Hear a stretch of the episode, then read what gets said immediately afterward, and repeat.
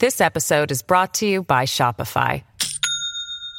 Do you have a point of sale system you can trust, or is it a real POS? You need Shopify for retail. From accepting payments to managing inventory, Shopify POS has everything you need to sell in person. Go to shopify.com slash system, all lowercase, to take your retail business to the next level today. That's shopify.com slash system. Does Monday at the office feel like a storm? Not with Microsoft Copilot. That feeling when Copilot gets everyone up to speed instantly? It's sunny again. When Copilot simplifies complex data so your teams can act, that sun's shining on a beach. And when Copilot uncovers hidden insights, you're on that beach with your people and you find buried treasure. That's Microsoft Copilot. Learn more at Microsoft.com/slash AI for all. Os quiero mucho. Aunque os suene a lo de siempre. Más, Más que, que oyentes, oyentes, sois amiguitos, confidentes. Andar tapados entre el tráfico. Usar a medias Gel hidroalcohólico. Colarnos juntos aquí en Fundación. Cantar, Cantar hasta quedar afónicos o que nos echen juntos. Podcast parados parece mucho más que un podcast. Juntos, podcast parados, programa en buena compañía. Si tú eres así, qué suerte que ahora estés junto a mí. ¡Gracias! ¡Empieza! ¡Buenos días, Madre Esfera! Buenos días, Madre Esfera. Buenos días, Madre Esfera. ¡Ay! Y atrás cansaba menos. Madre mía, madre mía, esto es lo que hay que hacer con la pandemia y todo, de verdad, ¿eh? Muchas gracias por venir a todos los que estáis aquí. Gracias, gracias a todos. De verdad, qué emoción. Estamos como en familia. Qué ilusión, es que voy a llorar. Hace un año que no pisábamos este escenario, amigos, une. Hace un año que no pisábamos el espacio Fundación Telefónica en vivo y, y qué año, qué año. Yo, yo estoy muy mayor ya. Después de este año, estoy muy mayor. A nuestra invitada le han salido canas y todo. qué año, amigos. Pero aquí seguimos, ¿eh? Hemos vuelto porque nos han dejado pasar. Nos hemos colado en la fundación, a los que agradecemos tantísimo que nos vuelvan a renovar cada año. Gracias, de verdad, gracias. Porque soportarnos tiene su mérito, ¿eh? Pero bueno, os traemos temazos interesantísimos y queremos saludar lo primero a todo el mundo que está allí, ahí, que estáis millones de personas, porque lo sé, en vuestras casas, ahí sin mascarilla como nosotros, pero seguros y tranquilitos. Y cuidaos mucho, por favor, ¿eh? ¿Vale? Os cuidas mucho. Gracias por acompañarnos en directo. Sabéis que podéis seguir el programa con el hashtag Espacio Madresfera también. Por supuesto, viéndonos en streaming a través de la web de la Fundación Telefónica. Y a todos los que estáis aquí, amigos, pues podéis tener wifi gratis. Esto ya solo por eso merece la pena venir. Tenéis wifi y aquí tenéis la contraseña. Los más pequeños se han ido con la gente del taller a pasárselo pipa, los pobres que tienen derecho también a culturizarse. Y nosotros aquí vamos a hablar, vamos a hablar de cosas interesantes como hoy el tema de la educación y de la evidencia científica. Pero antes os voy a recordar una cosa muy importante. ¿Qué día es hoy? Gracias, Sonia. ¿Y qué toca los sábados? Gente, chachi. ¡Gente chachi! Le echamos de menos. Gente chachi. Esta semana hemos tenido dos gente chachi porque... ¿Qué? ¿Dónde estás? Es verdad, una cosa muy importante, estamos muy lejos, no puedo tocar, ¿vale? Y la verdad es que apenas os veo. Podría estar hablando con Sune o con su padre, que está por ahí por la audiencia. Un saludo, padre de Sune. Pero bueno, os intuyo, os intuyo, ¿vale? No veo los gestos, si estáis guiñándome el ojo, no lo veo, ¿vale? Sobre todo porque mm, una cosa que ha pasado este año, aparte de que a Ángela le hayan salido canas, es que yo he perdido una vista brutal. Y entonces ya como que no veo nada. Así que vamos a tener un pequeño problema logístico que es que eh, me tengo que bajar las gafas para leer el guion y a lo mejor no veo con las gafas empañadas.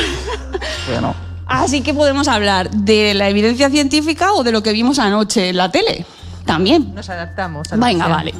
Bueno, gente chachi, ¿vale? ¿Quién tenemos hoy de gente chachi? Ay, esperad que voy a coger el guion, que esto va a ser muy divertido.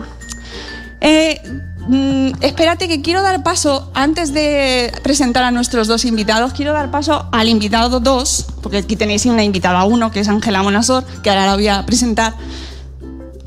Gafas fuera.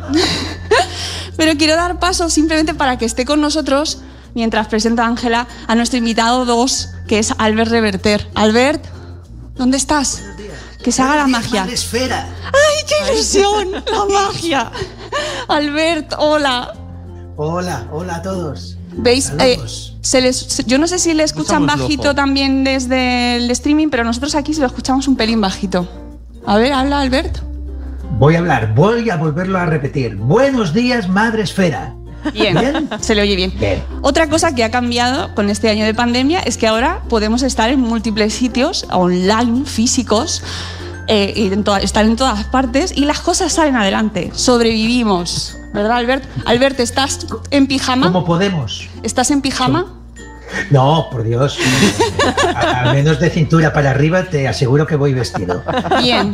Esto es otra cosa que hemos vivido esta pandemia también, ¿no? Que podemos vestirnos como queramos, mientras que de cintura para arriba estemos arreglados. Gracias, Albert. Vamos a presentar a nuestra gente chachi, que son Ángela y Albert. Voy a ver si consigo ver el guion con las gafas puestas o, corto antes de terminar la descripción, porque tienen unas bios muy interesantes. Ángela Monasor Está al cargo del programa de fomento del pensamiento crítico y toma de decisiones basada en la evidencia dentro de la unidad de educación del Departamento de Cultura Científica de la Fundación Española para la Ciencia y la Tecnología. Es que es muy largo todo. Es muy largo el título, sí. Sí. Desde este programa, que nos va a explicar ahora fenomenal, se encarga de proyectos como Cazadores de Mitos o el fomento de la educación guiada por la evidencia a través de, de acciones de divulgación como el hashtag FECITEDU o el hashtag Comprueba o el curso de formación de la investigación al aula, que ya se está ofertando en algunos centros de formación del profesorado. Anteriormente ha dirigido proyectos de divulgación dirigidos al sector educativo a nivel nacional y ha trabajado en proyectos de comunicación científica a nivel internacional. Es licenciada en farmacia, doctora en señalización molecular y se ha especializado en comunicación de la ciencia. Eh, con, este, con este avión era evidente que tenías que estar con nosotros porque es a lo que te dedicas, ¿no? Al trabajo de la divulgación de la evidencia en la, mm, comunica- o sea, en la, en la educación. En eso, en eso estamos, sí. Pues ahora nos vas a contar exactamente en qué consiste este programa de nombre tan largo. y quiero saludar, por supuesto, a nuestro amigo Albert Reverter, que está en la distancia. ¿Dónde estás exactamente, Albert? Pues bueno, en San Carles de la Rápita, eh, al sur de, de Tarragona, ahí ya en la puntita, en el delta del Ebro. Y bueno, mira, un día así gris, pero que esperemos que vaya mejorando a medida que vayan pasando las horas. Pero saludo desde la distancia y siento no poder estar ahí de manera presencial, la verdad. No pasa nada, ya nos, en- ya nos encontraremos, estoy convencida, en algún momento. está guay que además de invitado sea sección del tiempo. Excepción del tiempo, eh, Os lo doy todo. claro, hace bueno, ¿verdad? Bien. Aquí en Madrid también, Albert. Bien. Bueno, Albert es maestro de educación infantil y primaria desde hace 23 años ininterrumpidos. Ni uno has faltado, ¿vale? Actualmente ejerce en el cole Rose Gis- Rosa Gisbert de Mandesberg, Tarragona. Más de Berge. Es que no lo veo, es que lo digo fatal siempre. ¿Ves? No, claro. Desde 2015 se dedica a denunciar las pseudociencias en el ámbito de la pedagogía en la web El McGuffin Educativo y al mismo tiempo divulga y aboga por una educación basada en evidencias. A ver, espera que voy a dar la vuelta aquí. Ay, un momento, ¿eh? Que es que esto de tener las dos manos ocupadas, pues ahora ya complica también la logística. Albert además es ponente en la primera, o fue ponente en su caso, en la primera edición de las pruebas de la educación realizada en Bilbao con la charla Del mito al hecho, hemisferios Brain Gym y estilos de aprendizaje. Es profesor del MOOC. ¿Qué, qué, cuál es el significado de MOOC?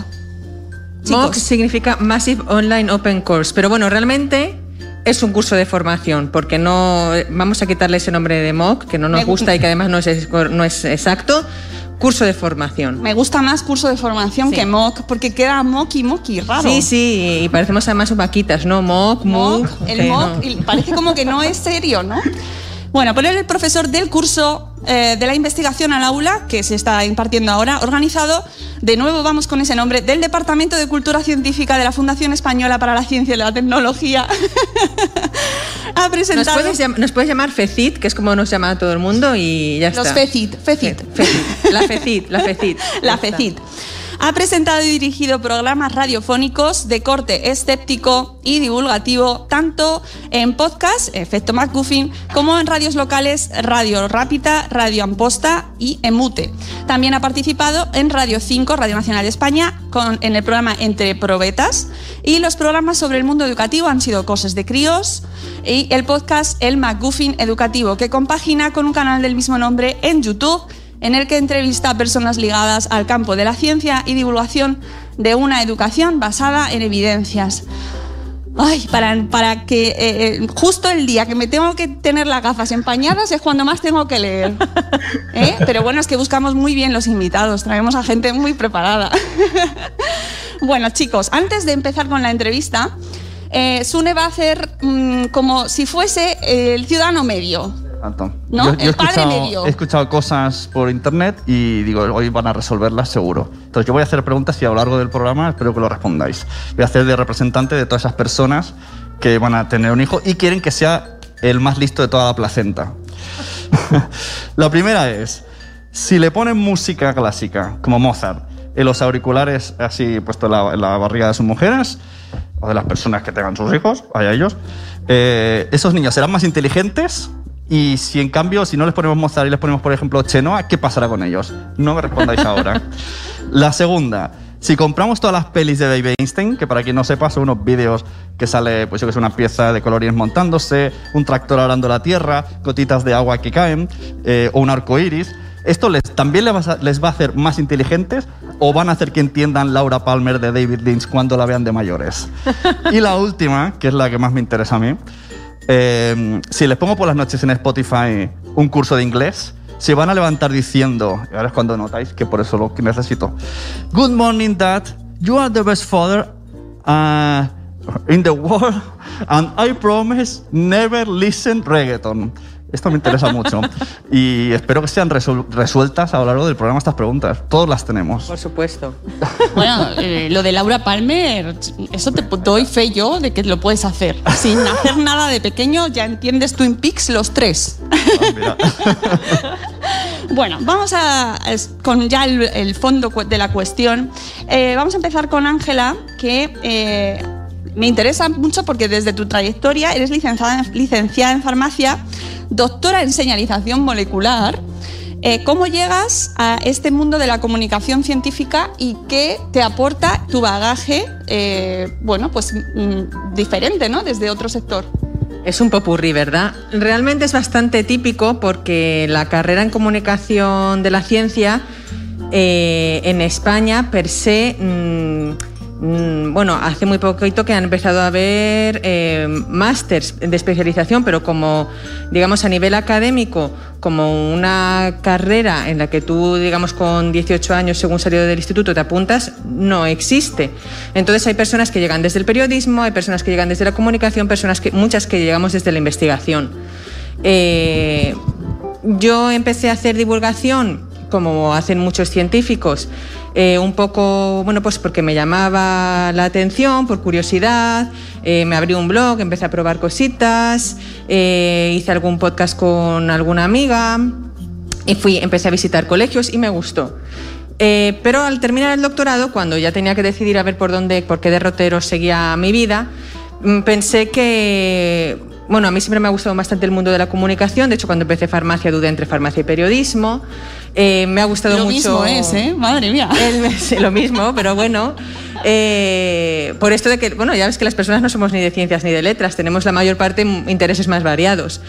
Eh, y siempre me ha gustado también mucho, tengo que decir, el mundo del faranduleo, siempre he hecho un poco de teatro y nunca me ha dado vergüenza hablar en público. Y bueno, entonces decidí interesarme por este mundo. Luego ya pasé a la parte seria de formarme, ¿no? Y que parece que no, no es todo faranduleo, aunque a veces lo pueda parecer, la comunicación de la ciencia también tiene mucha investigación detrás. Me formé en ello en Reino Unido y empecé a trabajar en diferentes proyectos. Entonces, un poco, poco a poco, eh, a través de la formación académica y la experiencia profesional, me he ido especializando más en el sector educativo y, ahora estoy poniendo mi granito de arena en, en FECIT. Ahora nos contarás exactamente en qué porque es que es súper interesante y yo creo que además es poco conocido, ¿vale? Todo lo que hacéis. Así que yo creo que con que quede claro todo lo el trabajo que se hace desde ese proyecto y todo lo que hace Albert hoy, si conseguimos que eso quede claro y por qué la necesidad de que eso pase, creo que habremos logrado nuestro objetivo de hoy. Albert, Ay, es que no sé dónde mirar, si mirar para una cámara, la otra. Tenemos tanto. Eres omnipresente hoy, Albert. ¿Verdad? Está allí, aquí, aquí. Cosa espectacular esto. Albert, eh, ¿tú eres profe o maestro? ¿Cómo prefieres que te llamen? Mm, siempre me ha gustado más maestro. Aunque desde que se lo llaman a Ortega Cano, no, ya me molesta un poquillo más, ¿no? Pero, pero por general me gusta más maestro. Va con otro tono también, te digo, ¿eh? el maestro. Sí, es otra cosa, es otra cosa. Bueno, 23 años. Eh, en, tu, en esta trayectoria, ¿cuándo empiezas a ver que te tienes que encaminar hacia este mundo un poco más escéptico de levantar la ceja? Porque ser escéptico es levantar la ceja, ya se sabe. Correcto, correcto. Y, si te digo cómo llegué hasta aquí, por decirlo así, es un poco eh, raro. ¿eh? ¿eh? tengo que confesar que entré en el mundo escéptico por, la vía que suelen entrar muchos, sobre todo los que no tenemos formación científica de base, ¿no? que es eh, por el mundo paranormal. Me ha gustado escuchar a Ángela porque decía que dudó entre medicina y periodismo y que hace algo de teatro, pues me pasa lo mismo, pero cambia la medicina su momento también dudé en hacer periodismo. Por suerte escogí magisterio, es al final lo que siempre me, tiró. Y, bueno, llegué por, por, el tema paranormal, montamos un programa en 2009 eh, que se llamaba Efecto McGuffin, Efecto McGuffin en catalán, y ahí pues empezamos a, a, hacer esa mirada que decías tú, ¿no? De arquear las cejas delante de, de tanto reportaje, tanto documental con, fantasmitas y ovnis y todo eso. El programa eh, fue evolucionando y de ahí ya entramos eh, puramente del campo pues de, lo que son las pseudomedicinas y pseudoterapias. Y hubo un momento cuando ya llevábamos más de 50 programas hechos, donde dije, ¿va a ser posible que, porque me di cuenta, ¿no? Había pseudohistorias, pseudomedicinas, pseudo de todo, y me planteé, a ver si va a ser la educación el único ámbito donde la pseudociencia no ha, puesto sus, sus zarpas. Y, como aprendí durante aquellos años a, mirar con esas gafas de escéptico, giré la vista hacia mi propia profesión sin esperar nada, ¿eh? en principio, y Dios, eh, pues encontramos, encontramos, encontramos bastante cosa y, y ya fue cuando vi que, que todo lo que había aprendido haciendo el programa y, entrevistando a gente pues, del escepticismo y de la ciencia de aquí a España, pues me iba a ayudar mucho también para mejorar en, mi profesión, que es la de maestro, y así ha sido. Así que en lo de la educación basada en las evidencias, digamos que llevo desde 2000, finales de 2014, principios de 2015, y ahí sigo. Súper interesante esto que dices, eh, de esa pregunta que te has hecho tú y que yo creo que eh, es la que me hice yo a la hora de plantear este programa y que eh, se la hago a toda la gente que está tanto aquí acompañándonos, que somos muchos, estoy muy emocionada ¿eh? al final, como a todos los que estáis ahí detrás de la pantalla, ¿no? Ese, pero hasta la educación ha llegado la pseudociencia, ¿cómo es posible, ¿no? ¿En qué momento no nos hemos dado cuenta de que eso ha llegado hasta ahí? Pero hace unos meses, bueno, sí, yo creo que hace unos meses es cuando encontré vuestro proyecto, eh, el proyecto de FECID, y también ahí empezaron a saltar las alarmas. Ángela, cuéntanos en concreto en qué consiste el trabajo que realizáis vosotros desde FECIT y de este proyecto FECIT Edu y la, y la marca Comprueba, ¿vale? Porque me parece que es una señal clara de que algo está pasando, algo hay ahí fuera. y no precisamente extraterrestres. Bueno, no se sabe, pero no. Pues a ver, la marca Comprueba es realmente una marca de, que impulsa el gobierno de España y engloba diferentes acciones frente a las pseudociencias y las pseudoterapias. Eh, es una iniciativa que tiene como finalidad trasladar información que sea rigurosa, veraz y accesible sobre salud y ciencia en general. Y dentro de las acciones de divulgación, pues está eh, el proyecto FECIT dirigido a acercar la investigación y la práctica educativas. Ahí dentro de Comprueba está FECIT Edu, pero hay muchísimas más iniciativas. Eh, de hecho, si entres en, la web Comprueba o, en, la etiqueta en redes sociales, pues veréis que hay muchas eh, iniciativas, la mayor parte relacionadas con las pseudoterapias. Y en FECITEDU, pues el público objetivo, en primer lugar, es el profesorado, pero también pues familias como las que pueden estar aquí y el resto de agentes educativos, gestores de políticas educativas, administración, todos.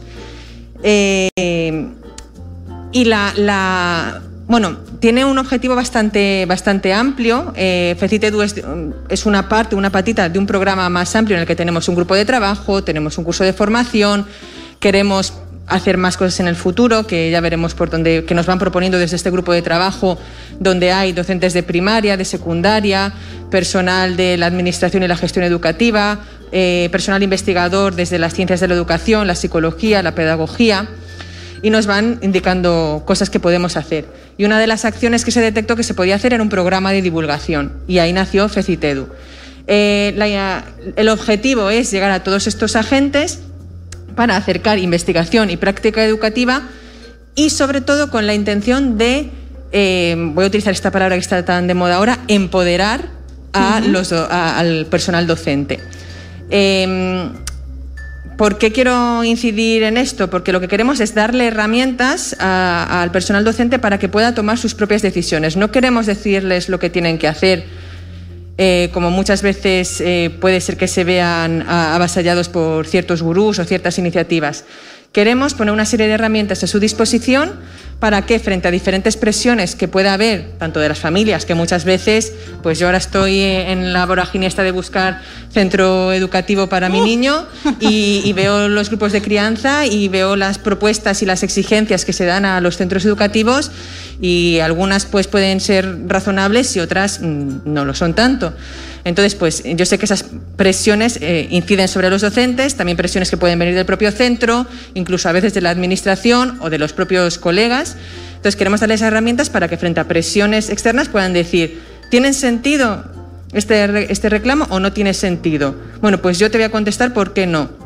Por supuesto, no solamente van a beber de la evidencia científica, eso es una patita. Por supuesto, también su, propia experiencia docente, así como la opinión colegiada del, claustro, eh, bueno, esto lo va, a decir, lo va a decir mejor Albert que yo, es muy, es muy importante, así como las características del centro. Todas esas cosas hay que tenerlas en cuenta, pero la evidencia también, que muchas veces parece que es como la ovejita negra que a la que no se le prestaba atención. Entonces queremos ponerla más accesible, porque a veces esa oveja negra no se le presta atención pues por, por, lo, que, por lo que sea. ¿no? Por, eh, la verdad que no me gusta la expresión de oveja negra, voy a cambiarla por otra. Eh, eh, no, no me gusta, la, la, retiro, pero a veces hay, hay una, ciertas cosas a las que no les prestamos atención y, la, y, queremos bueno, pues sacarla a la palestra. Y entonces como profesor, o sea, imagínate que hay una persona aquí, profesora escuchando, que seguro que lo hay, y de repente se ve alguien, hay uno, hay uno mismo. Por ejemplo.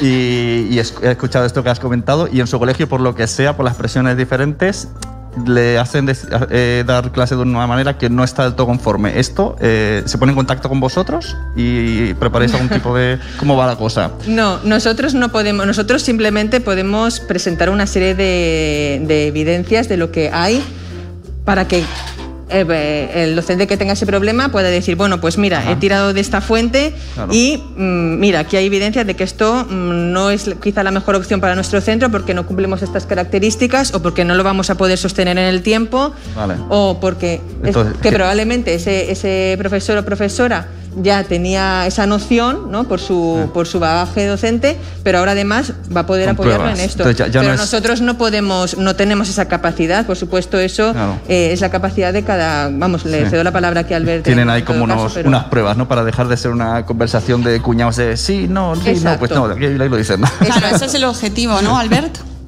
Sí, sí, eh, de hecho a veces ni como maestros podemos cambiar eso cuando la política del centro educativo está muy marcada y muy enfocada, porque al menos aquí en Cataluña el poder que se ha dado ya a los equipos directivos es, muy grande y, marcan mucho la, direccionalidad hacia donde quieren eh, dirigir la, educación y la manera de, hacerlo y a veces te encuentras, yo mismo si, vale una experiencia personal, no como evidencia, pero sí como anécdota, yo mismo fui a parar el año pasado a, un colegio en el que ya no estoy, es decir, mi, opción fue concursar al, terminar el curso porque la experiencia a nivel personal fue un poco, vamos a decir, bastante pésima eh, a nivel profesional porque realmente mm, eh, la dirección marcaba de una manera, mm, yo creo que excesiva, la metodología que teníamos que seguir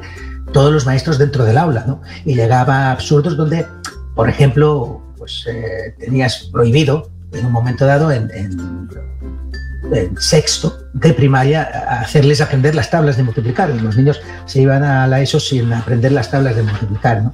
Cuando, te encuentras en situaciones así, es, verdad que es la primera vez que me he encontrado en estos 23 años de profesión en una situación así, ¿no? Pero es verdad que es muy difícil cambiar cuando eh, la, dinámica del, centro, de la dirección del centro, tira hacia un, tipo de metodología tan, tan radical y donde pues, no, no, hay discusión posible. Entonces, a veces hasta los maestros tenemos que, que emigrar de centro buscando otros centros que se adapten mejor puedo decir que el final tiene, o sea, la historia tiene un bonito final, al menos de momento, porque este año estoy en La Gloria, en un centro que, bueno, donde puedo realizar mi trabajo de una manera pues más independiente, en, el, buen sentido de la palabra, y desde la profesionalidad que entiendo que tengo que dar eh, en el aula. Eh, cuando hablamos de evidencia científica en la educación, yo creo que puede llegar a costar entendemos muy bien de qué hablamos cuando nos referimos al mundo de la salud, por ejemplo, eh, o de la, sí, en el, campo sanitario, eh, buscar la, evidencia científica eh, con test, con pruebas, con, pues, con analítica completa, con estudios completos, ¿no? Hay un mundo completo de, pruebas, ahora lo estamos viendo con la pandemia, cuando sale un estudio, un, eh, el, estudio de pares, no sé, bueno, o sea, un método científico que entendemos, ya tenemos como población general asimilado que a ciertos sectores se aplica.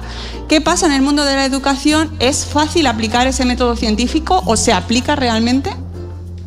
A ver, es un poquito más complicado eh, bastante más porque, bueno, para empezar estamos hablando de ciencias sociales eh, cuyas metodologías requieren manejo estadístico y una interpretación eh, que siempre viene con una serie de limitaciones. Entonces, lo que, nuestro objetivo aquí sobre todo es entre estas herramientas que queremos dar es el buen juicio también de la evidencia científica, porque la evidencia no es una, ninguna panacea, tiene sus limitaciones cada un buen estudio eh, va a tener unas conclusiones en las que digan, bueno, esto nos puede servir para estas circunstancias y en este contexto y con esto. Entonces, por ejemplo, hay determinadas metodologías que se han diseñado, por ejemplo, para alumno, alumnado universitario. Y a lo mejor se están aplicando ahora en secundaria, en primaria e incluso en infantil. ¿Tenemos evidencias de que, de que esto, eh, estas metodologías sean eficientes y eficaces? Bueno, pues pues no hay muchas. Esto no quiere decir que se tengan que descartar por completo, pero quizás sí nos indica que no pueden ser la base del método de enseñanza, ¿no? Em, luego también hay que tener en cuenta eh, ya temas propios del centro, ¿no? Si, saber si una medida va a ser sostenible, porque a lo mejor hay medidas que solamente son eficientes cuando se mantienen a lo largo del tiempo, no por hacerlas una vez. También hay que tener en cuenta que muchas veces si estamos em, poniendo muchos esfuerzos en una medida, estamos dejando de ponerlos en otros, en otros temas, ¿no? Ver un poco... Claro, pero, em, se puede medir, es decir, hay herramientas que mm. nos permitan decir se puede aplicar la evidencia científica en la Hay herramientas eh, y se pueden hacer estudios, ensayos pilotos. Mm, eh, lo que nosotros animamos, sabemos que es complicado, pero siempre, aparte de leer la evidencia que ya existe, eh, siempre puedes hacer un ensayo piloto en tu, en tu centro educativo, pues por con un aula y compararla con otra. Eh, porque si no es muy fácil que siempre veamos que nos funciona, porque nosotros aplicamos algo, cualquier cosa que queramos aplicar, la aplicamos con la esperanza de que, de que funcione que nos dé un buen resultado. Y al final es una profecía autocumplida, porque tú siempre vas a querer ver ese resultado, ¿no?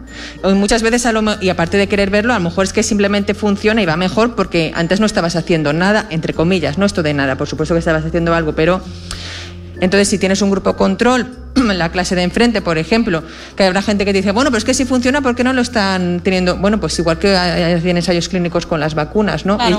Hay veces que una intervención puede ser negativa y a lo mejor estás salvando de un impacto negativo a, algún, algunos, a, la parte del alumnado.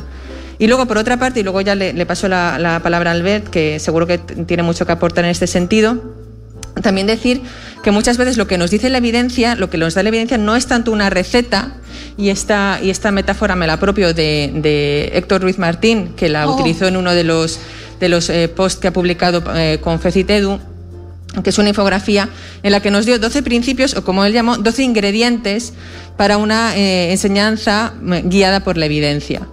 Entonces, muchas veces no tenemos que tomar un método, pero sí saber cuáles son los ingredientes clave, ¿no? Como, pues, por ejemplo, eh, la evocación, la práctica espaciada, eh, cómo organizar nuestras clases, eh, cuáles son los mejores métodos de estudio que podemos favorecer a nuestros alumnos, este tipo de, este tipo de ingredientes e irlos incorporando para ya realizar nuestra, como docentes, cada, que cada docente, cada maestra y profesor realice su propia receta, más adecuada a su contexto, su centro, su alumnado. Y esto que comentas tiene algo que ver, es que no sé si a lo mejor la pregunta no tiene que ver, pero yo la digo.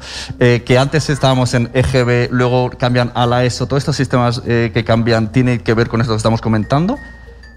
Es que me ha venido a pregunta conforme has dicho que hay veces que están aplicando cosas universitarios quizás, quizás complique, ¿no? Los cambios de, programas. En, Italia ha funcionado tal sistema. No sé si tiene algo que ver con lo que estamos... En principio hay, ciertas, eh, hay ciertos eh, cambios de leyes educativas que sí que están basados en, evidencias.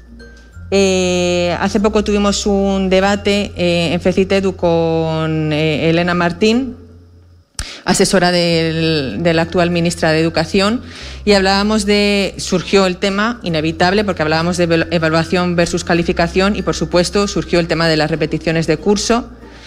Eh, y efectivamente sí que está basado en evidencia que eh, se han investigado los datos que las repeticiones no son tan eh, eficaces como, como nos puede parecer.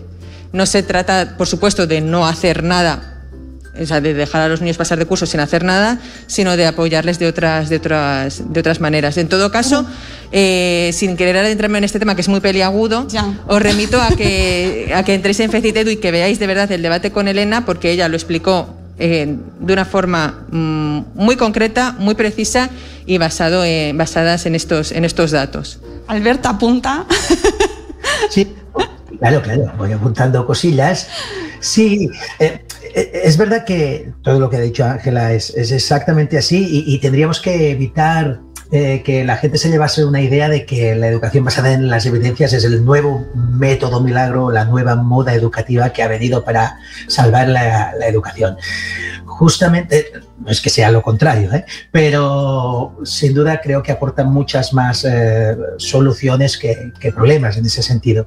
Y lo digo porque justamente esos factores que hay que tener en cuenta, como dice Ángela, son importantes. Esa letra pequeña de la que hablamos es, muy peliaguda a veces, ¿no? y tomar el gran titular que es lo que se suele hacer en esos reportajes periodísticos ¿no? sobre tal método o tal otro, pues evidentemente es, peligroso y, da, pie luego a muchos malentendidos. es importante pues entender que, eso no es un método milagro, sino más bien un marco mental que debe sumarse a la experiencia del, propio maestro. Eh, y por tanto que pueda tener más herramientas de juicio a la hora de decidir qué hago. Por poner un ejemplo sencillo, ¿no? Yo si tengo que pensar en una intervención en, el aula, y mi experiencia, pues ya, ya con los años ya me ha ido quitando unas cuantas eh, posibilidades, porque ya las he comprobado por mí mismo, que a mí al menos no me funcionan, en el aula donde estoy no, no me han funcionado, pongamos que tengo como unas cinco para escoger. El poder tener esa información basada en la evidencia, al menos, me va a dar pistas de cuál de las cinco podría empezar a probar primero, por, por dar una salida a aquella que en principio pueda demostrar más eficacia en el contexto en el que estoy. Eso inevitablemente tiene que pasar por mi propio juicio individual, el juicio profesional como maestro de, el aula que tengo, las edades a las que imparto eh, clase y el centro y el contexto socioeconómico y cultural de, ese alumnado. Con todo eso, además, si cuento con la evidencia de, las investigaciones tan complejas, eh, es, cierto, eh, tengo sin duda muchas más posibilidades de acertar, pero el gordo no te va a tocar, digámoslo así. Simplemente, pues, eh, tienes mucha mejor información. Y la información de calidad, al final, es, es una muy buena arma. En ese sentido, yo creo que la educación basada en evidencias de entrada, más que eh, servirnos para decir este método sí o este método no, eh, sí que nos da muchas evidencias sobre factores, factores que sí que son efectivos y que puedo aplicar a mi manera de hacer clase. Estoy pensando, por, ejemplo, en el feedback, ¿no? en la retroalimentación que, puedo dar en un momento dado a los alumnos. Esta, cuando se da bien, porque si se da mal, pues no, suma, pero si se sabe hacer, eh, la verdad es que es muy efectiva. Y entre comillas, lo de menos ahí es, es, el método. Es decir, si yo voy haciendo un buen feedback con los alumnos, puedo avanzar eh, mucho. Piensa que hacer una investigación sobre un método en concreto, imagínate la de variables que, que entran ahí dentro de esa, de esa misma investigación. ¿no? Es, es, muy difícil eh, separar qué es lo que ha hecho que aquello funcione o no funcione en un momento dado. Por tanto, eh, Creo que la educación basada en las evidencias eh, da pistas, da muy buena información cuando tiene muchas evidencias y al menos sirve para tomar unos juicios. Y sí, hay muchas evidencias sobre unos determinados factores que puedo eh, integrar en mi manera de hacer clase, más que, con tal método o, con tal otro, que también se puede hablar. ¿eh? pero bueno, maneras de hacer que tendríamos que integrar y que ya tendrían que estar, como quien dice, dándose en los cursillos de formación de profesorado y que, por desgracia, brilla por su ausencia. Al menos, siempre tengo que hablar eh, con el paréntesis de en Cataluña, al menos estamos así. Es decir, vas mirando los cursillos de formación que se van ofreciendo y, bueno, pues no hay cursillos que te enseñen pues, a dar un buen feedback, o hacer una evaluación formativa, que entraría en feedback ahí dentro, pues eh, con eficacia y, basada en las evidencias. Mm. Eh, sobre la evidencia, cuando hablamos de educación, yo creo que es muy importante también que dejemos claro de qué hablamos. Eh, cuando hablamos, haciendo de nuevo el paralelismo con la salud, cuando hablamos de evidencia científica, el objetivo al final es eh, pues, mm, por ejemplo, en la vacuna, conseguir erradicar o que no se infecten los cuerpos, ¿no? ¿Qué hablamos en educación? ¿De qué hablamos cuando hablamos de evidencia científica? Aprender bien, enseñar bien, ¿cómo se mide? ¿Cómo lo medimos desde casa? ¿Cómo lo miden desde el cole? Pues esa es una pregunta muy, muy compleja, eh, porque, a ver, en muchos eh, cuando se hacen estudios grandes transversales, a veces se miran las grandes cifras. Se pueden mirar cifras de abandono o de fracaso escolar a nivel poblacional muy, muy amplio. Eh, claro, esto en un centro educativo no, no, tiene tanto sentido, pero eh, ahí lo que me remito a, este, a este debate, que es verdad fue buenísimo, con Elena Martín, Elena Martín, en el que hablábamos de la diferencia entre calificar y evaluar. Claro. Que ya ahí vea el trabajo fino de, del maestro. Claro, y que la gente que nos está viendo, que en muchos casos son familias, y aquí tendremos muchas familias, dicen, sí, sí, mucha evidencia, pero yo quiero las notas de mis hijos. Exacto. Pero justamente eh, Elena pone un ejemplo que a mí me pareció fantástico. mira, dice, tú eh, el aprendizaje de tus hijos en casa lo evalúas, pero no les pones una nota, no pones eh, hacer la cama mm, cinco, ahora hacer la cama siete. A veces.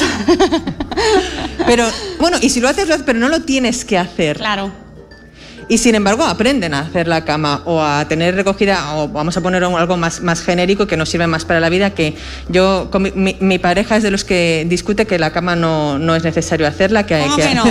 Por favor, debate aquí. Pero vamos a hablar simplemente de, tener la habitación ordenada, ¿no? Bueno, pues es que Elena eh, seguía con, con la metáfora y, bueno, y con la comparación y era buenísima me decía, bueno, pues que al principio eh, mantendrá la habitación ordenada metiéndolo todo en, el, armario, así apachurrado, que no abras la puerta porque se te cae todo encima. Y poquito a poco ya eh, acabará doblando las cosas y demás. Bueno, todo eso es una línea de aprendizaje y lo evalúas sin poner una calificación. Pues la evaluación docente tiene ese, ese trabajo que es muy fino, que va acompañado del feedback que mencionaba Albert y es que es un, trabajo mm, muy artesanal, muy fino y muy de, yo creo que de la experiencia docente. Vamos, Albert. De acuerdo, siempre he defendido eh, la docencia como una parte de ciencia y sin duda, yo lo tengo claro al menos, eh, una parte de arte. Hay, algo de arte. es decir, tienes que ser un muy buen comunicador con los, con los chicos y las chicas, eh, con los alumnos, tengan la edad que tengan. Tienes que captar su atención, tienes que comunicarte de una manera. Siempre digo que es fácil dar un tema, por ejemplo, en primaria como el, universo, ¿no? Es, un tema que objetivamente les fascina, ¿verdad? Donde creo que marca la, diferencia un buen maestro, si, se me permite la expresión, es en dar sufijos y prefijos y que esos niños y niñas estén ahí atentos y, con ganas de, hacer esas actividades. Porque eh, es verdad que damos mucho contenido a veces, pues que de entrada no es objetivamente aquello que dirías, wow.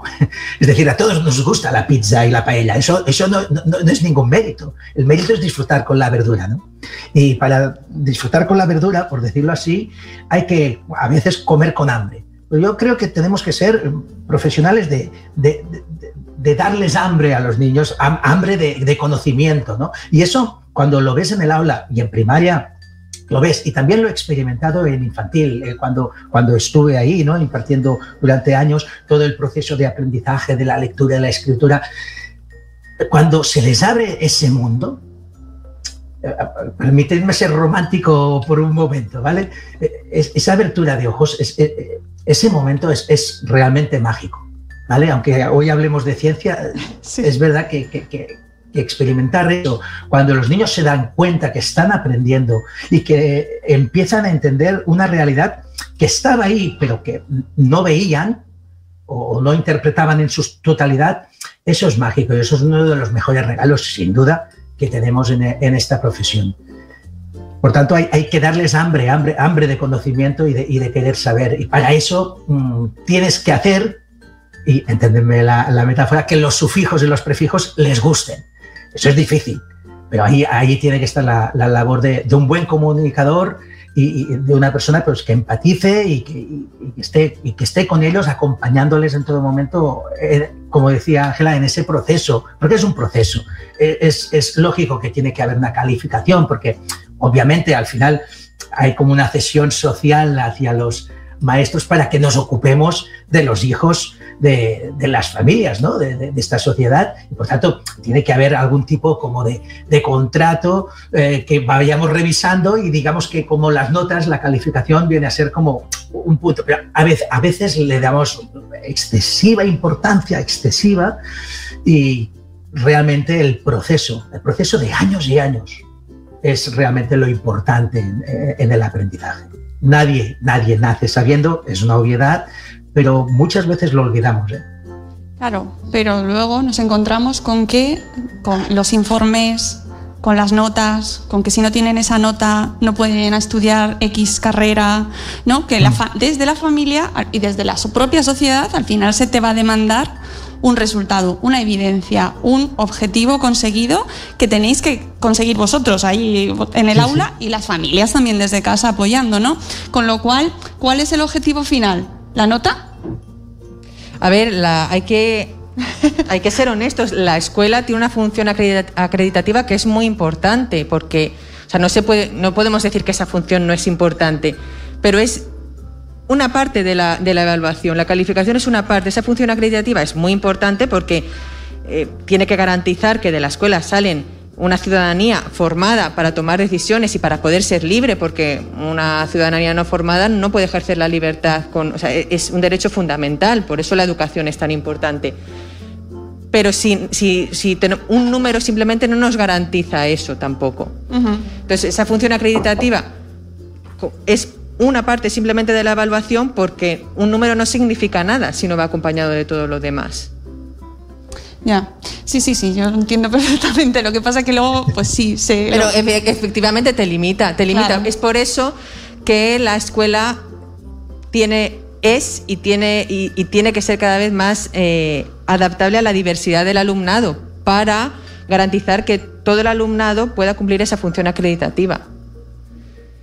Pero aquí ya entramos en otro debate que es el de la exigencia eh, versus la inclusión, que no debería... Eh, es que hay muchísimos debates. Yo, eh, desde que he entrado en este mundo en mayor profundidad, estoy viendo que hay muchísimos debates y todos muy interesantes. De hecho, relacionado... tu pregunta sobre la evidencia, sobre cómo se mide esto, con la respuesta que daba Albert, en la que hablaba de, cómo motivar para que les interesen los sufijos y los prefijos, ¿no? ¿Cómo, cómo hacemos que les guste esto? Bueno, muchas veces la evidencia, mm, la educación se puede nutrir de evidencia que viene de otros campos. En la psicología, la motivación se viene, hay un campo enorme de, personas investigando esta, cómo funciona la motivación, cómo nos motivamos, qué hace que nos pueda gustar, pues eso, los prefijos y los sufijos, cómo, cómo se motiva una persona para estudiar unas oposiciones. Yo todavía no tengo, vamos, a mí me parece, me da pavor. Eh, de hecho, me, parece uno de los mayores, vamos, e, ese, el primer mérito de los maestros ya lo llevan ahí, en las oposiciones. Eh, para mí, a mí me parece un reto imposible. No soy capaz de motivarme, o no he sido todavía capaz de motivarme para, para algo así. Eh, bueno, pues nos podemos nutrir de evidencia de otros campos, ¿no? Eh, y, ver, bueno, también tuvimos, eh, yo sigo aquí poniendo mis cuñitas, tuvimos un debate también con, eh, con otro catedrático como Elena, en este caso con Juan Ignacio Pozo, catedrático también de la Universidad Autónoma de Psicología, sobre la motivación y cómo eh, cómo a través de, empezando desde, partiendo de los intereses del alumnado y virándolos hacia lo que nos interesa, tenemos que intentar motivarles. Claro, hay ejemplos muy sencillos, pues decir, mira, es que si aprendes inglés vas a poder entender, vas a poder ver la versión original de estas series que te encantan y entenderlo todo. O eh, no esperar a que traduzcan el videojuego este, porque la primera versión vas a poder jugar porque lo Claro, ese quizás es fácil, hay otros, pues eso, como los sufijos y los prefijos, que le tienes que dar más, es más complejo. Claro, pero ahí, y enganchando con lo que dices, voy con otra pregunta porque me parece un tema interesantísimo. El tema de la motivación, por ejemplo, o de cómo eh, involucrar de una mejor manera a los alumnos empiezan a, a, llegar, a llegar teorías, y aquí el meollo del programa también, eh, términos, ¿no? Eh, términos innovación, eh, términos de eh, tecnología, eh, cuestiones que a lo mejor a las familias nos hacen como la cabeza, uh, flip classroom, ¿vale? Flip es classroom. Y te dicen, es que con esto tus hijos van a aprender mucho mejor.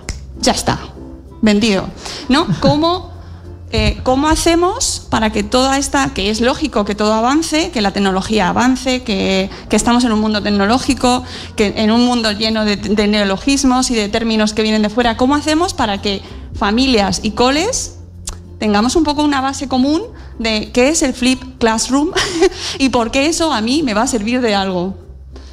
Bueno, pues precisamente es uno de los objetivos FECITEDU. De hecho, nosotros tenemos una encuesta en la que vamos pidiendo que la gente nos conteste, tenemos ahí temas y nos pueden proponer temas y vamos tratando los que nos, los que nos proponen, ¿no?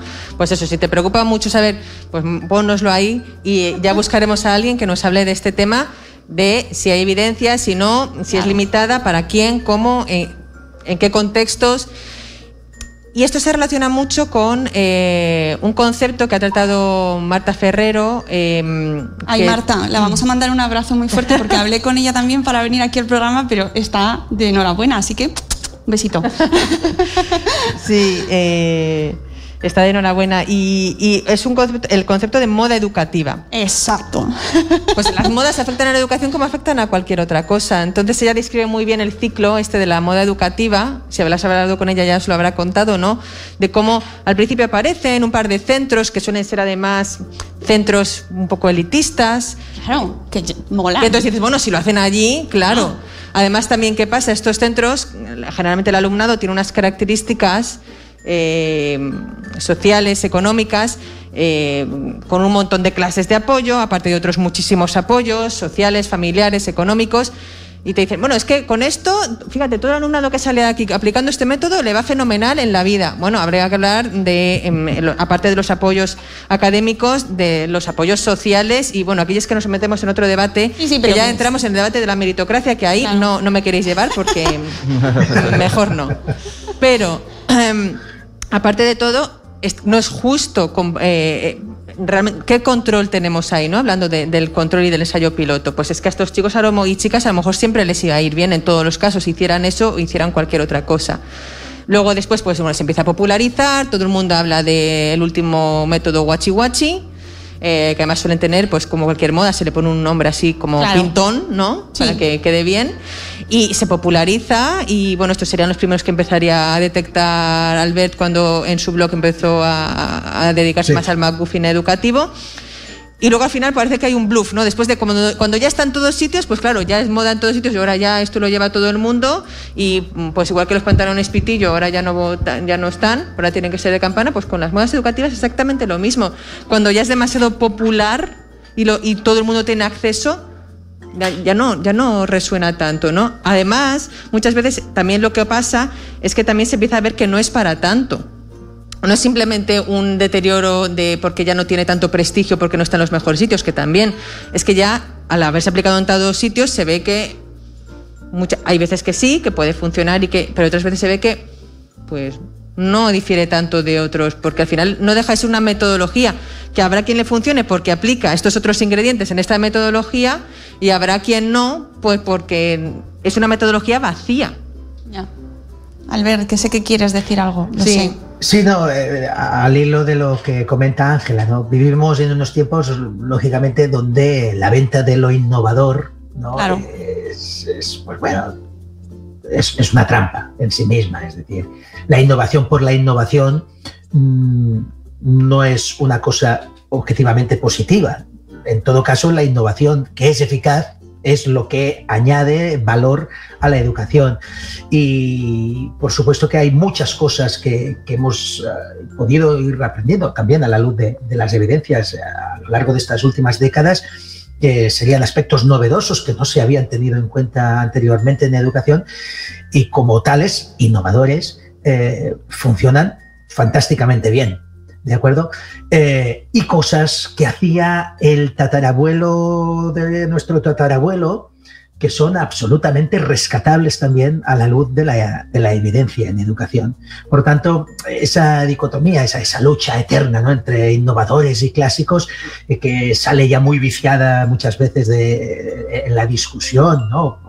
No, es que vosotros queréis hacer aprender la lista de los reyes godos.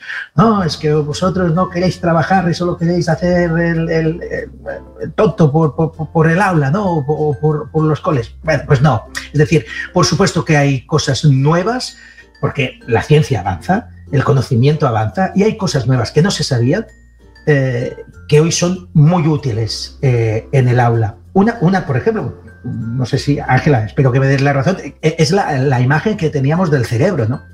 Como algo fijo, que ahora tenemos claro eh, que, es algo que, va creciendo con nosotros, va evolucionando, es plástico y por tanto podemos cambiarlo y, cambia constantemente a lo largo de toda nuestra vida. Y que siempre podemos seguir aprendiendo. Exacto, eso a principios de los 80, por ejemplo, no era lo que mandaba como concepto, ¿no? Teníamos esa, esa manía de etiquetar y, de, poner al alumno como algo fijo y que ya no era cambiable. Pues no, la noticia, señores, es que eh, todo alumno puede mejorar, también empeorar, eh, cuidado. Por tanto, la responsabilidad que tenemos es de seguir insistiendo, insistiendo y no demos a ningún niño por perdido todos son recuperables a su manera. Eso no quiere decir que todos vayan a alcanzar eh, la cota máxima de, excelencia tal. No estamos hablando de eso. Estamos hablando de formarlos como seres humanos y con unos principios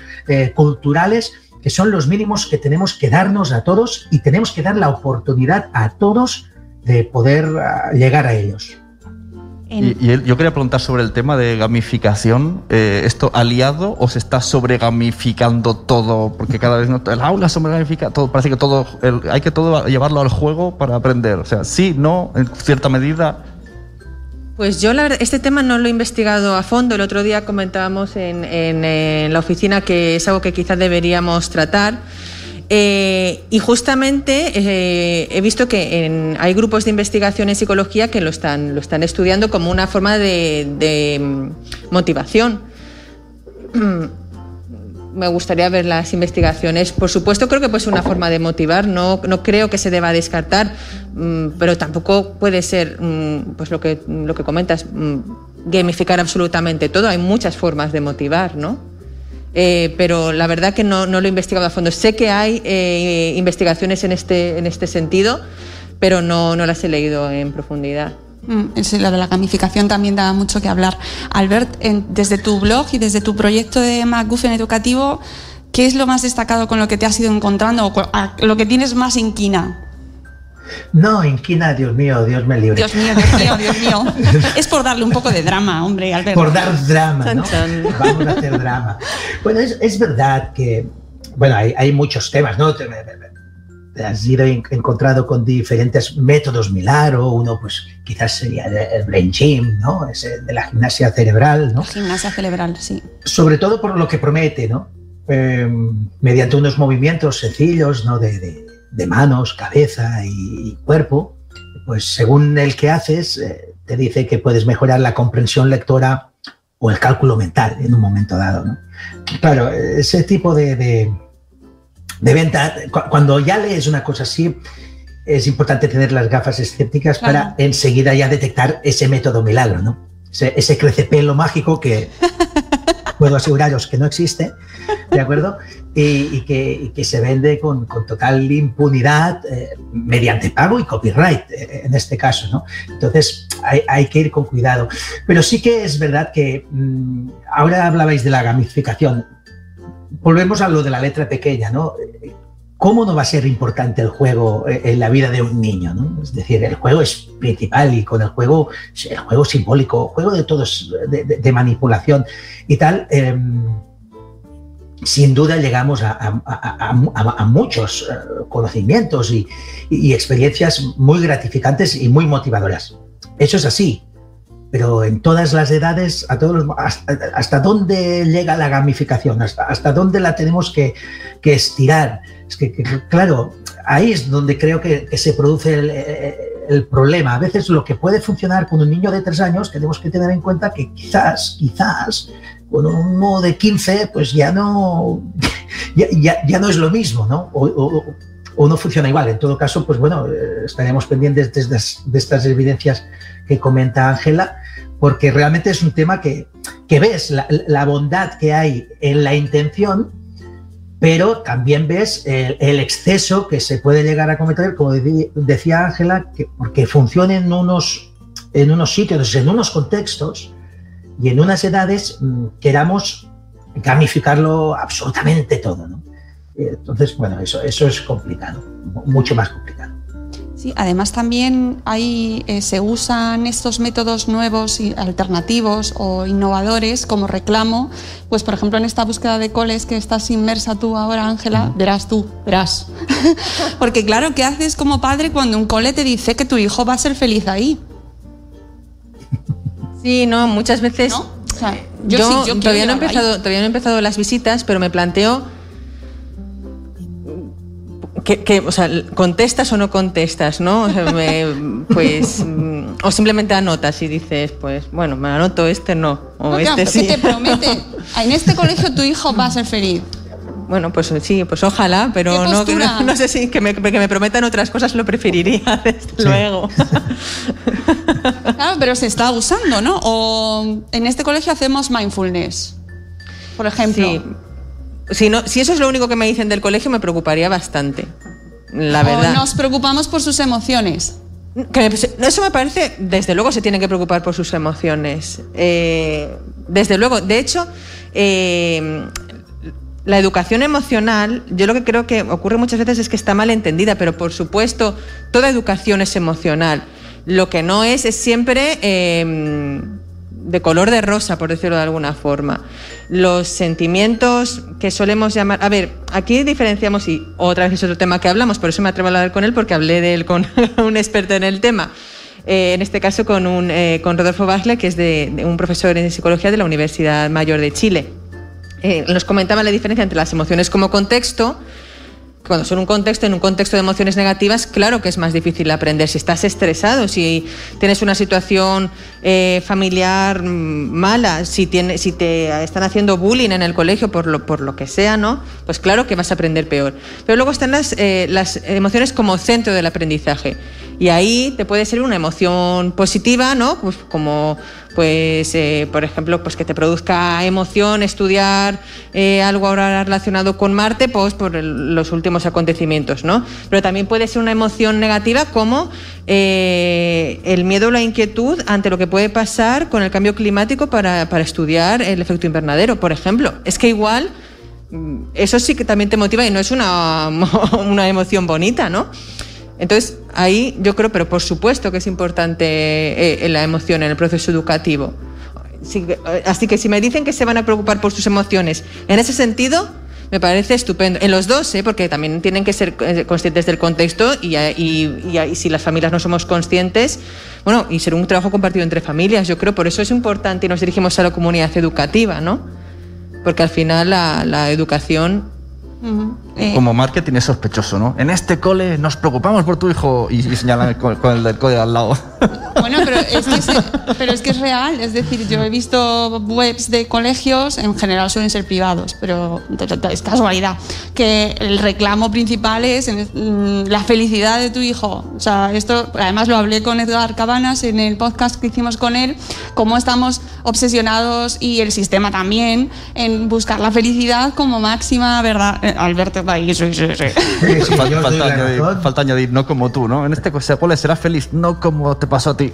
Pero que además se, usa como reclamo, eh, como reclamo para, para, los padres, porque al final, claro, ¿qué padre va, que no quiere? padre no quiere que su hijo sea feliz? Pues obviamente todos. Vas saliendo por la puerta del cole, ¿no? Y te dice el director, Tú mismo, ¿eh? Tú estás saliendo. tú, tú sabrás Yo te lo he dicho. Aquí era feliz, allí no. Yo te lo estoy diciendo. No, pero, pero pocos padres piden el protocolo del cole. Bueno, pocos. En general, no viene en la web el protocolo para proteger en el cole del bullying, por ejemplo, ¿no? Que a lo mejor sí sería mucho más importante no lo sé, se me ocurre que a lo mejor eso también tendría que estar ahí presente. Luego, además, también hay otra cosa que me gustaría comentar con vosotros, que es el tema de la evidencia en cuanto al mundo de las pantallas o no, que ahora es que es un tema que tenemos que tratar porque este año hemos vivido lo que estamos viviendo, estamos ahí en ello, y las pantallas se han impuesto como, mm.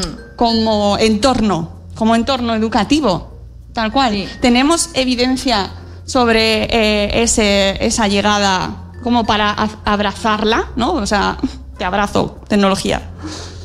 Con amor a la tecnología, que nos encanta. Y mira, estamos hablando con Albert desde con ese entorno, ¿no?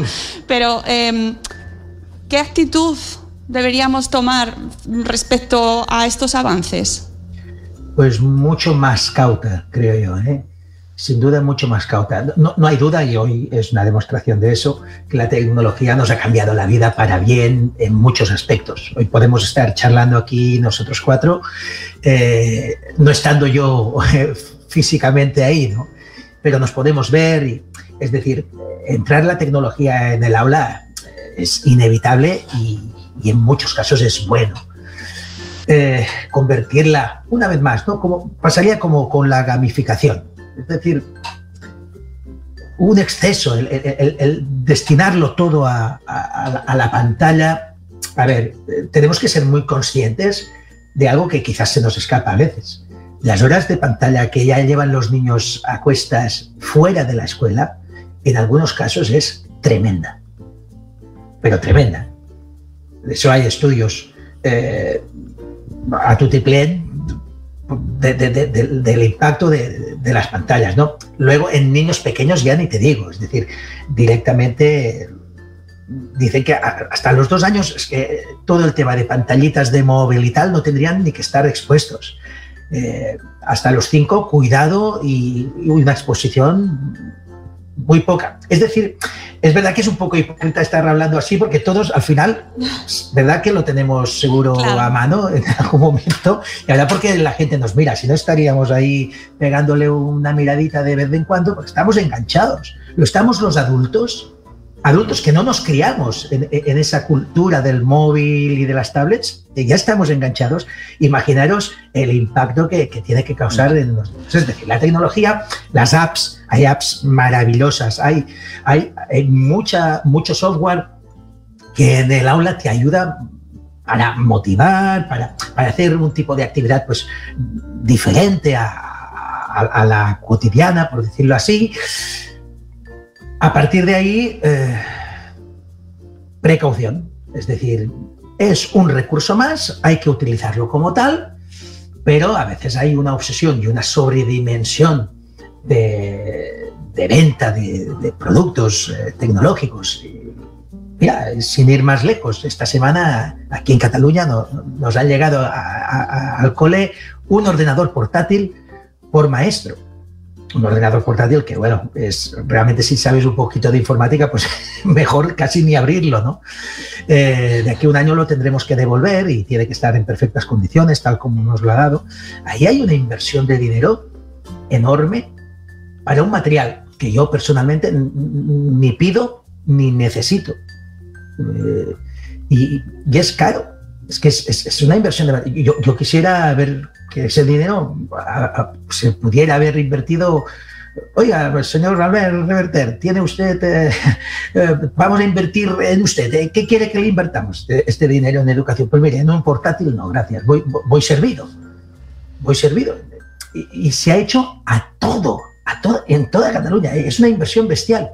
Y la, la ahora no me sale la palabra, es decir, eh, a la conclusión a la que llegaron después de este año de tan terrible que hemos pasado y estamos pasando con el coronavirus, que nos fuimos para, para casa durante meses y estuvimos dando clase no presencial y mediante ordenador, la conclusión de la propia Generalitat fue que no había funcionado y que la cosa no, no, ha habido, no había ido nada bien.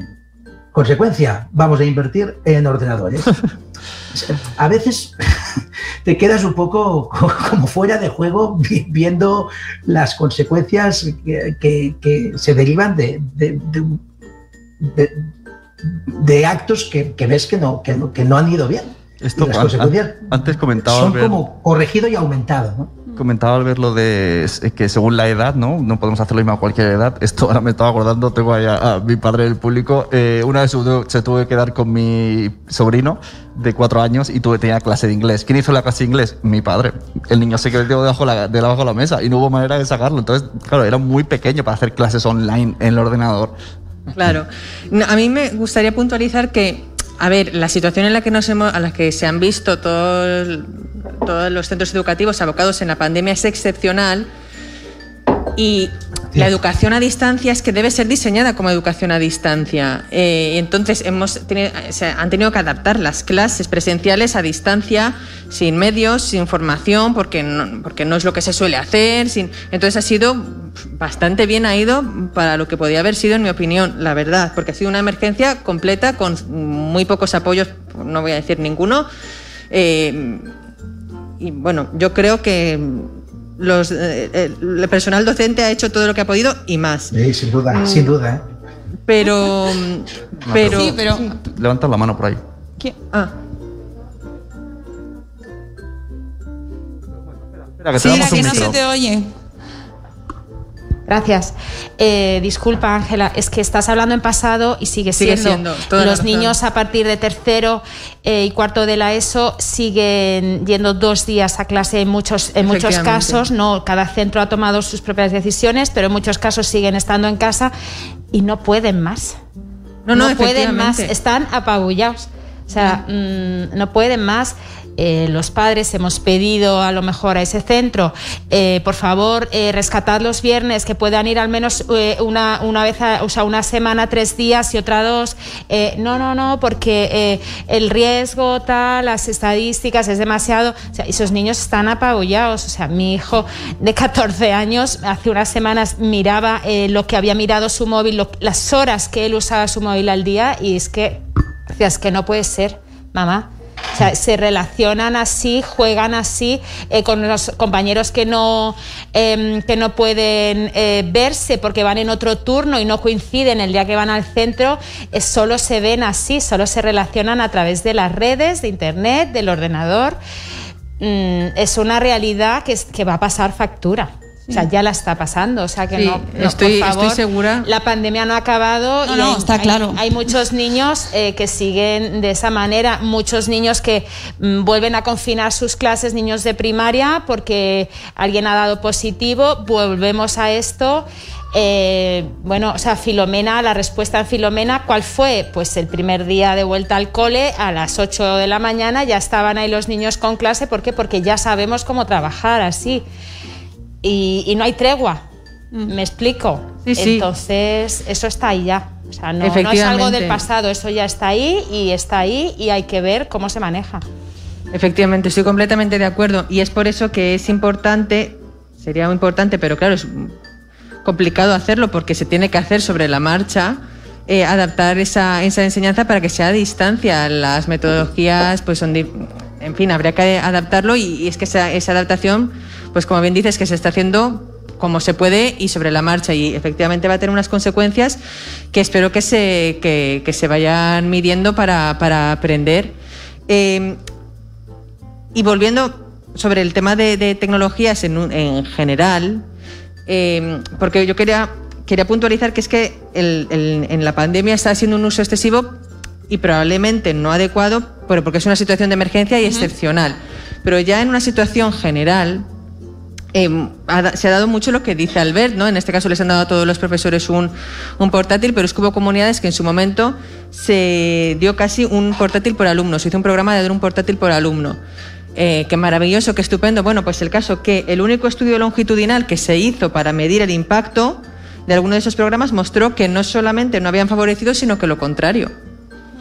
Eh, y estamos hablando que eso no era una situación de emergencia, que es que se optó por ello, pues porque se pensó que iba a ser mejor. No era obligatorio. Luego también un ejemplo es un informe que ha publicado hace poco la Fundación Cotec para la Innovación con la Fundación ISEAC, que voy a leer directamente, es muy cortito el resultado principal.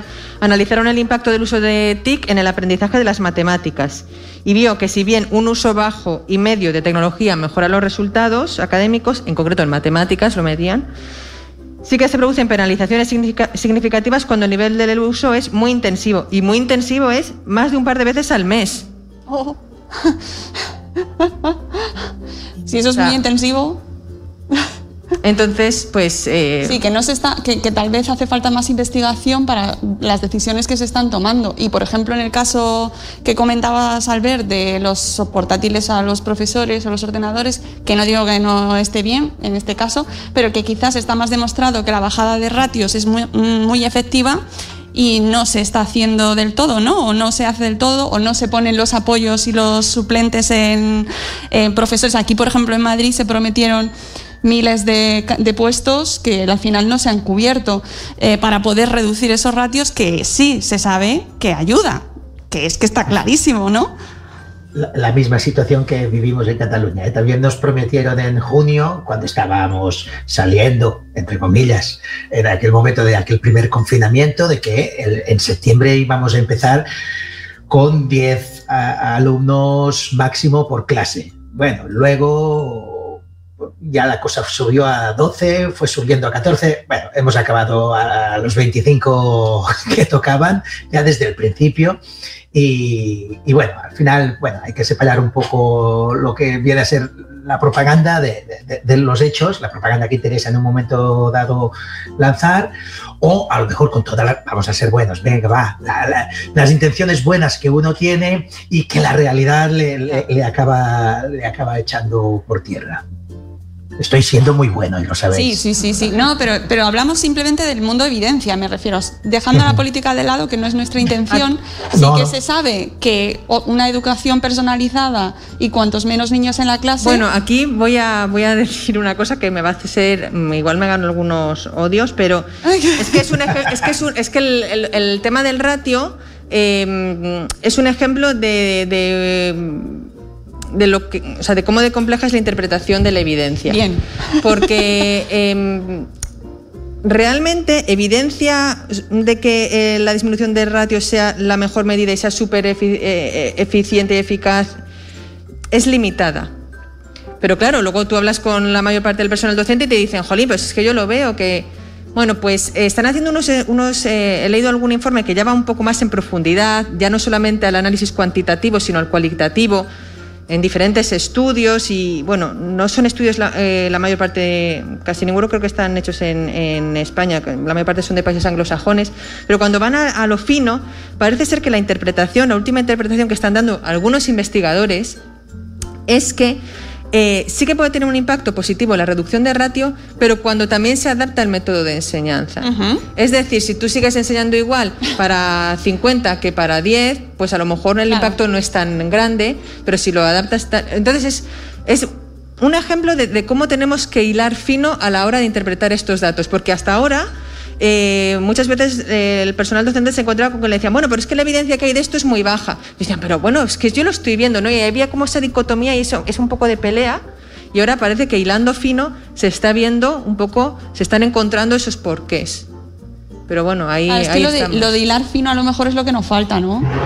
A todos, en general. Porque eh, si antes Alberta hablaba de que esto, que la formación sobre este espíritu crítico pues no se tiene desde el principio en la carrera, mm, en general las familias tampoco la tenemos, no estamos acostumbrados a hilar fino, ¿no? ¿Cómo, cómo hacemos para...? Bueno, también cuesta porque tenemos que tener tiempo para ello y no es lo que más... Pero, pero ya tener la actitud de, como bien dice Albert, de las gafas escépticas, ya, ya es algo. Lo que ha dicho de los ratios, la verdad es que eh, era fácil de llegar allí, pero no habíamos llegado, porque es verdad que si nos ponemos en cuando yo iba al cole, eh, daba igual que hubiesen 50 en clase que 20. Era un profesor que hablaba, hablaba, hablaba, haz los deberes y me voy. Daba igual que hubieran 10 millones, no hacíamos nada los alumnos, solo escuchar. Bueno, sí, sí, aunque, bueno, hay formas... Eh, bueno, es que ahí entramos también en el debate sobre la clase magistral. Sí, eso es otro tema también. Eh, pero claro, es que hay muchos, de hay muchos, tipos de clases magistrales, ¿no? Eh, y el discurso puede tener muchas preguntas para activar los conocimientos previos. Eh, en fin, se puede. Albert sabrá muchísimo que seguro que ha diseñado cientos y cientos de clases a lo largo de esos 23 años.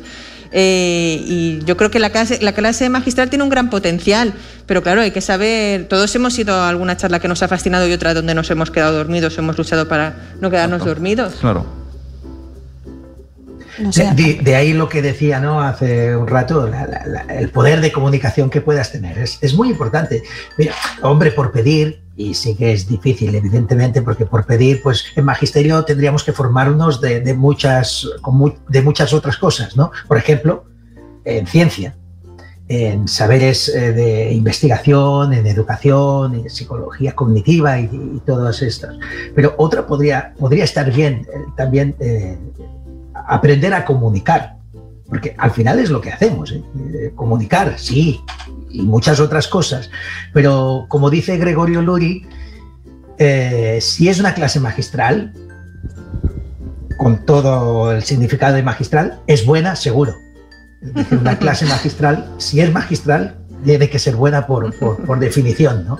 Otra cosa es que uno salga ahí, empiece a dar el rollo y a los dos minutos los niños ya estén pegando cabezadas y, y no escuchando Entonces eso es un absurdo. Y nos ha pasado a todos, es verdad, Ángela. Imagínate la, de veces que, has ido a tal reunión o tal otra con una exposición de hora y media, pero es que no es que no llegues a la hora y media, es que a lo mejor a los 10 minutos ya dices, Dios mío. Porque claro, no, hay una exposición clara, no, no, hay empatía con el público y, hay que tenerla. Hay, hay que tenerla, hay, que estar en, en, todo, en todo momento dando, dando esa comunicación eh, sabiendo a quién te diriges, que, que, al fondo si un adulto no lo aguanta, imagínate un niño. Eh, quedan 10 minutos para terminar, parece mentira que se nos ha pasado volando, pero por si queréis aprovechar para hacer alguna pregunta o si desde el público hay alguna, o sea, desde el público, de los que estáis allí al otro lado de la pantalla también, si queréis hacer alguna pregunta, nos llegará de alguna forma mágica también, sin evidencia científica. Y quería eh, aprovechar estos últimos minutos para... Eh, incidir en ese punto que dices de la formación de los maestros, ¿no? y qué hace falta ya nos has dado dos apuntes, pero cómo reforzar eh, eh, que desde, desde la propia profesión, bueno, pues se cierren bandas frente a tendencias que van llegando y que a lo mejor, pues eso, es que hay de todo, hay pseudociencia que está entrando en las clases. El otro día me comentaban sobre pedagogía sistémica, que es una derivación de las constelaciones familiares, está entrando a los cursos de formación de los maestros. Y a mí me parece muy preocupante, porque además las familias tampoco saben lo que es, pero si los propios maestros no lo identifican, ¿cómo reforzamos a la propia profesión para que seáis desde dentro ahí el bastión?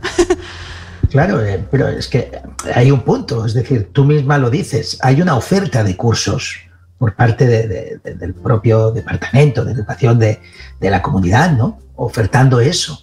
Es decir, es difícil que uno actúe como bastión, ¿no? De decir no si los tus superiores, por decirlo así, ya te, ya te dicen esa es la línea, ¿no? A seguir. Entonces, claro, eh, sobre todo piensa en infantil y en primaria, ¿no?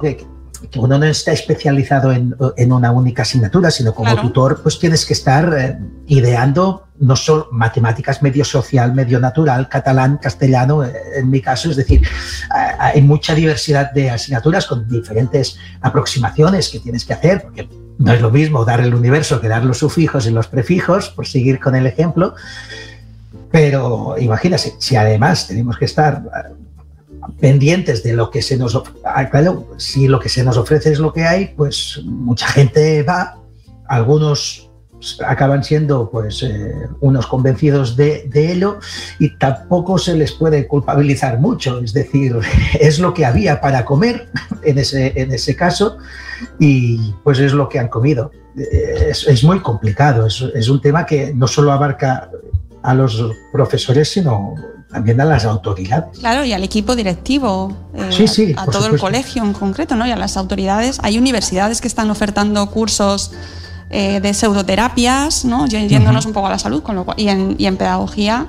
Pero si el propio profesor ya te está introduciendo, es, como si tu pediatra te receta homeopatía. Sí, pero eso está, yo hablando con eh, una profesora, amiga mía, está muy relacionado con el tema de las modas muchas veces en los centros de formación continua, me refiero ya no, no en la formación inicial del profesorado, sino en los centros de formación continua eh, que hay a nivel regional o a nivel local, eh, más de, comarca o de provincia, de zona, los, los cursos que se ofertan se ofertan un poco por demanda y se ofertan que tiene sentido y yo misma he dicho, nosotros tenemos una encuesta para ver qué temas tratamos. Pero claro, luego muchas veces lo que pasa es que como hay una moda de algo, pues todo el mundo se quiere formar en ese algo. Entonces ese curso lo llenas. Se apuntan 100 profesores a ese curso y el, año, curso siguiente otros 100 o lo ofertas en los diferentes trimestres y se oferta siempre lleno y además lo completan todos.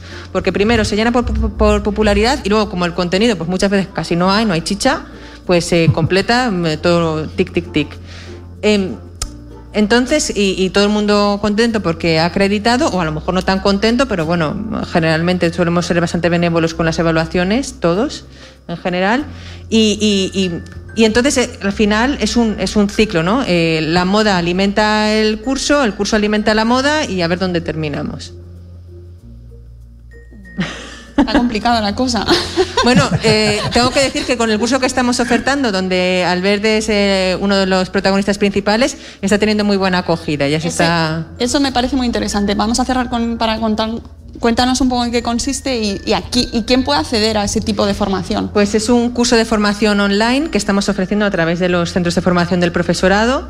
En principio se está cursando ya en la comunidad valenciana, empezará a finales de mes en Aragón, poco después en Cantabria y eh, todos los centros del profesorado que estén, Albert está moviendo ahí hilos para ver si se imparte también en, algún, eh, en alguna zona de Cataluña y quizá también Canarias, en fin, todas las personas que tengan algún enlace con un centro de formación del profesorado y que estén interesados, que busquen eh, FECITEDU, que me busquen por redes o por a, través del contacto profesional, que lo em, tirando tirando el hilo lo encontrarán y que, y que nos digan porque lo vamos vamos está disponible para quien para quien quiera ofertarlo en su centro de formación es un curso a través de Internet para facilitarlo, sobre todo ahora en estos, en estos tiempos. También así es muy fácil de implantar. Nosotros entregamos los materiales, facilitamos personal de dinamización y tutorización que luego ya puede coordinarse con el centro, asesoría con las coordinadoras del curso, que son Marta Ferrero y Fátima García Doval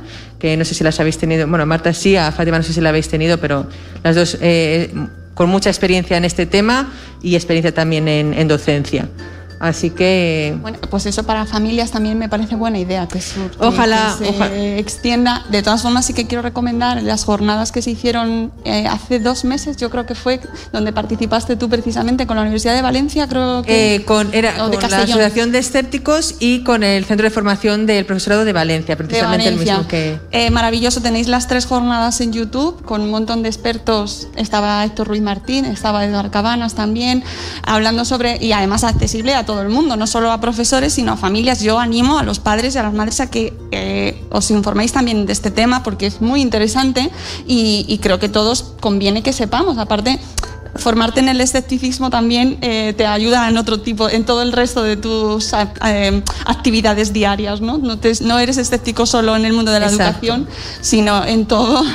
Y, y, esas jornadas que las tenéis en YouTube eh, súper accesibles para todo el público, muy interesante. Hablan de memoria, de aprendizaje en pantalla, papel, ¿no? Un montón de temas que no nos da tiempo a, tocar aquí, pero que están muy interesantes. Y ese aspecto de que ofertáis, este curso que ofertáis para el profesorado, pues fundamental para todos. O sea que muchas gracias por, por esa labor que además me parece muy relevante que la gente lo sepa, que no sé si todo el mundo es consciente de la labor que hacéis. Bueno, gracias a vosotros por, por darle más visibilidad. Y el curso no, pero en la página FECIT Edu está accesible a todo el mundo. vamos publicando artículos, podéis sugerirnos temas, hay debates publicados que podéis acceder a ellos, así que os invito, discutimos en redes, también con el hashtag, os invito a, continuar la conversación. Los hilos en Twitter son muy interesantes, ahí podéis seguir el hashtag comprueba, FECIT Edu y también en, en, Facebook también habéis publicado algún. Sí, en Facebook vamos haciendo los debates en concreto, porque probamos por Twitter, pero vimos que formato vídeo y comentando en el vídeo, pues llegábamos a, más gente y es un poco más amigable ver una cara, ¿no? Eh, así que seguimos así. Pues espero que llegue a mucha gente. No sé si tenéis alguna pregunta desde aquí, desde el público. Si no, pues quiero preguntar que si le pongo al niño el Spotify en el estómago, ¿aprende inglés o no? Es verdad que no hemos hablado al final de los ¿Sí que me estoy bajando ya las canciones. Lo tendrás que acompañar de algo más, creo yo. Para eso hay que leer a Héctor Ruiz Martín, ¿verdad? Que, que, nos deja muy claro en todos sus libros que por mucho que te pongas programas por la noche, que yo, yo lo he hecho, ¿eh? O sea, yo me los he puesto. Solo le funciona a Homer Simpson, me atiendo. Claro, yo pensaba que poniéndote cursos de idiomas eh, aprendí, por la noche eh, aprendías mejor, pero no, luego no. Por desgracia, por desgracia. Aunque luego salga en YouTube un señor que dice, se está enseñando mal el inglés. que parece que él tiene el milagro. Bueno, pues tampoco, ¿eh? Lo peor es que te salte la publicidad, ¿no? Te lo pones Siempre. y te levantes hablando de, o sea, no quiero comprar este producto. El inglés se enseña mal, el inglés se enseña mal. Bueno, pues amigos, yo creo que hemos hecho un pequeño... Esto da para muchísimas horas, pero para poder avanzar más, pues os invito a que sigáis el blog de Albert de Verder, donde está... Tenéis un montón de entrevistas que ha publicado en su canal de YouTube, en el podcast, que espero que retomes pronto también el podcast. Estoy en ello, estoy en bien, ello. Bien, bien, bien. Y que sigáis su proyecto porque es súper interesante y además vas trayendo a un montón de gente que también pues vas ampliando para que la gente vaya conociendo más gente, más mundo escéptico. Y por supuesto, el proyecto eh, de FECIT Edu con todos los, bueno, pues, eh, los debates, las interacciones, los expertos que nos traéis, ¿no? y que vaya llegando y que realmente cale, ¿no? Que, que, que no se nos mm, quede la idea de que el, el, pensamiento científico está solo en el mundo de la salud, sino que en la educación también tiene que implantarse. ¿no? Exacto ponernos esas gafas escépticas. Vamos añadiendo gafas. Yo llevo las moradas, las escépticas. ya no me no, que, se nos empañan todas. Estamos fatal los de las gafas ahora. Bueno, amigos, pues nada, que ha sido un placer eh, hablar con vosotros. Albert, gracias, gracias, gracias. Gracias por la invitación. Gracias por, por haberte acercado virtualmente. Ángela, muchísimas gracias. Te seguiremos gracias leyendo. Gracias. Y a todos los que habéis venido, gracias por acompañarnos este sábado soleado, venir hasta aquí, hasta el centro de Madrid, maravilloso. Y a los que estáis al otro lado de la pantalla, pues muchas gracias por seguirnos. Este programa se quedará en el canal de YouTube de la Fundación Espacio Telefónica y eh, luego en podcast lo subiremos en nuestro Buenos días, Madre Esfera. Así que podréis escucharlo la semana que viene. Y nosotros volveremos en abril. En abril estamos aquí con un nuevo tema para pisar aquí el escenario de nuevo con una nueva canción. ¿eh? Que yo sé que es lo que más esperáis y por eso venís. Amigos, muchas gracias por acompañarnos y hasta luego, Mariano. Adiós.